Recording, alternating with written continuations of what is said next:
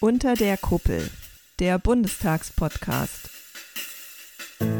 Hallo und herzlich willkommen bei Unter der Kuppel. Das ist der Bundestagspodcast von und mit mir, Christina Neuhaus. Und diese Woche gibt es ja keine Sitzungswoche im Bundestag, ist nächste Woche wieder. Deshalb schauen wir uns heute mal an, wie das eigentlich mit den Sitzungswochen und der Tagesordnung funktioniert. Erstmal zu den Sitzungswochen. Davon gibt es mindestens 20 im Jahr. Die genaue Zahl schwankt immer ein bisschen. Also dieses Jahr zum Beispiel sind 21 Sitzungswochen geplant.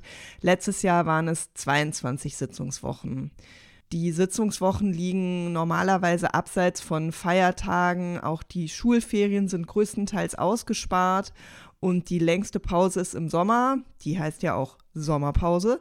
Die geht von Anfang Juli bis Anfang September, so etwa acht oder neun Wochen lang ist Pause im Bundestag. Es sei denn, es gibt eine Sondersitzung, also wenn etwas besonders Dringliches ansteht, wenn irgendwas besonders äh, drängt und unbedingt beraten werden muss, dann sind Sondersitzungen möglich, zum Beispiel eben in der Sommerpause oder aber eben auch am Wochenende. Nach dem russischen Überfall auf die Ukraine im Februar 2022 gab es eine Sondersitzung am Sonntag. Und in dieser Sondersitzung hat Olaf Scholz, der Bundeskanzler, dann seine berühmte Rede von der Zeitenwende gehalten. Unter anderem gab es auch Sondersitzungen zum Brexit, also nachdem Großbritannien sich mehrheitlich dafür ausgesprochen hatte, die EU zu verlassen, gab es eine Sondersitzung. Während der Euro-Krise gab es beispielsweise auch eine Sondersitzung, um Finanzhilfen für Griechenland zu beschließen. Formal funktioniert das bei der Sondersitzung so, die Bundestagspräsidentin ist diejenige, die dafür zuständig ist, die muss eine Sondersitzung einberufen, wenn entweder ein Drittel der Abgeordneten des Bundestags oder der Bundespräsident oder der Bundeskanzler das verlangen und sie kann aber auch auf eigene Initiative eine Sondersitzung ansetzen. Die ganz normalen Sitzungswochen, wann die stattfinden, das legt der sogenannte Ältestenrat fest. Darin sitzen die Bundestagspräsidentin, also im Moment ist das Bärbel Bass von der SPD und ihre Stellvertreterinnen und Stellvertreter und dann entsenden die Fraktionen noch weitere Vertreterinnen und Vertreter in dieses Gremium. Wie viele das sind, ist abhängig davon, wie groß die Fraktion ist. Insgesamt umfasst der Ältestenrat im Moment 29 Menschen. Und Ältestenrat heißt der nicht etwa, weil da besonders alte Menschen drin sitzen oder nur Leute, die schon ganz besonders lange im Bundestag sind, aber es sind normalerweise besonders erfahrene Abgeordnete, die sich eben mit den ganzen Formalien und Organisationsfragen besonders gut auskennen. Die Sitzungswochen werden immer für das ganze Kalenderjahr im Voraus festgelegt. Anders ist es dann bei der konkreten Tagesordnung für die jeweilige Sitzungswoche. Die wird ziemlich kurzfristig festgelegt.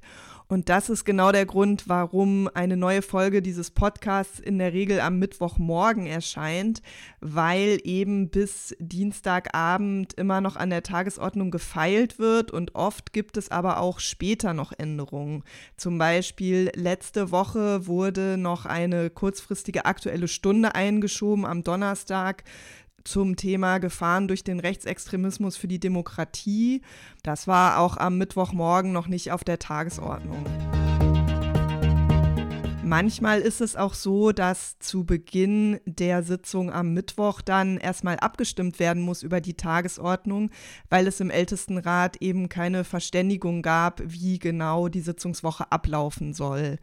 Das klingt dann ungefähr so. Wir hören mal kurz der Bundestagspräsidentin Bärbel Baas zu. Für die laufende Sitzungswoche konnte zwischen den Fraktionen keine Tagesordnung vereinbart werden. Ich habe daher den Bundestag mit der vorgeschlagenen Tagesordnung einberufen.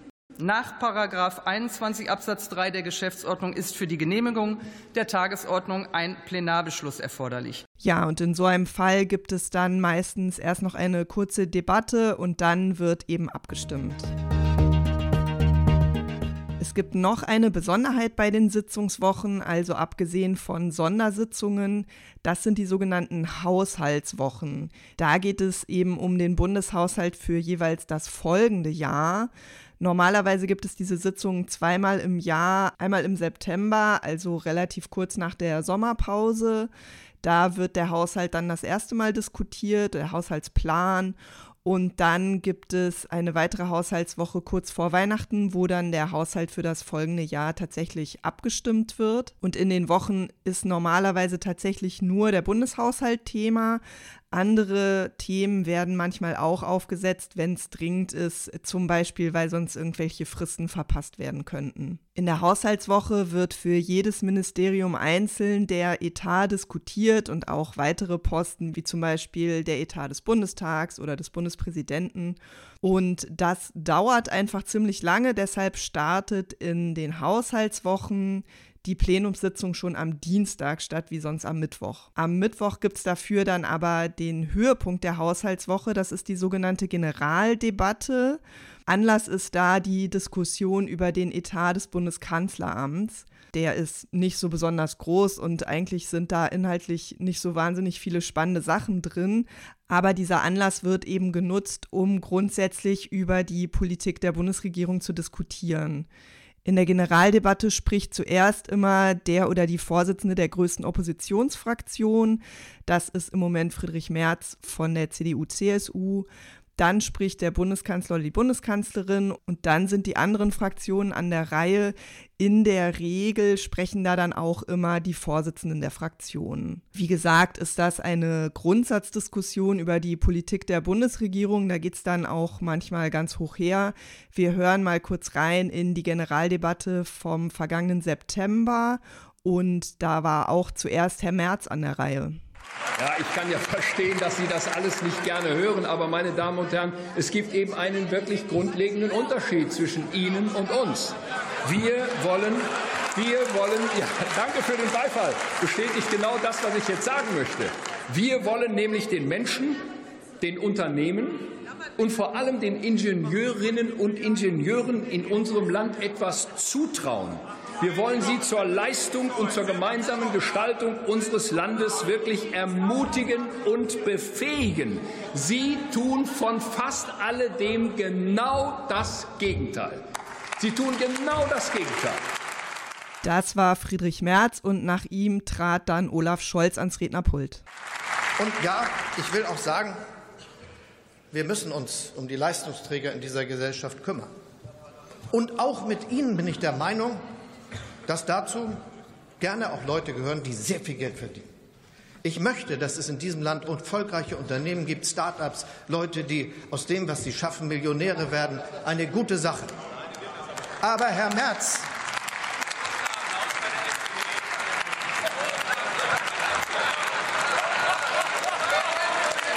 aber Herr Merz, aber Herr Merz, Sie haben einen merkwürdigen Leistungsträgerbegriff. Ich glaube, der fängt erst ab 120.000 Euro im Jahr an. Und Leute, die arbeiten und jeden Tag berufstätig sind und 40 Stunden, 45 Stunden die Woche arbeiten, zählen bei Ihnen nicht dazu. Also so ungefähr hört sich das dann in der Generaldebatte an.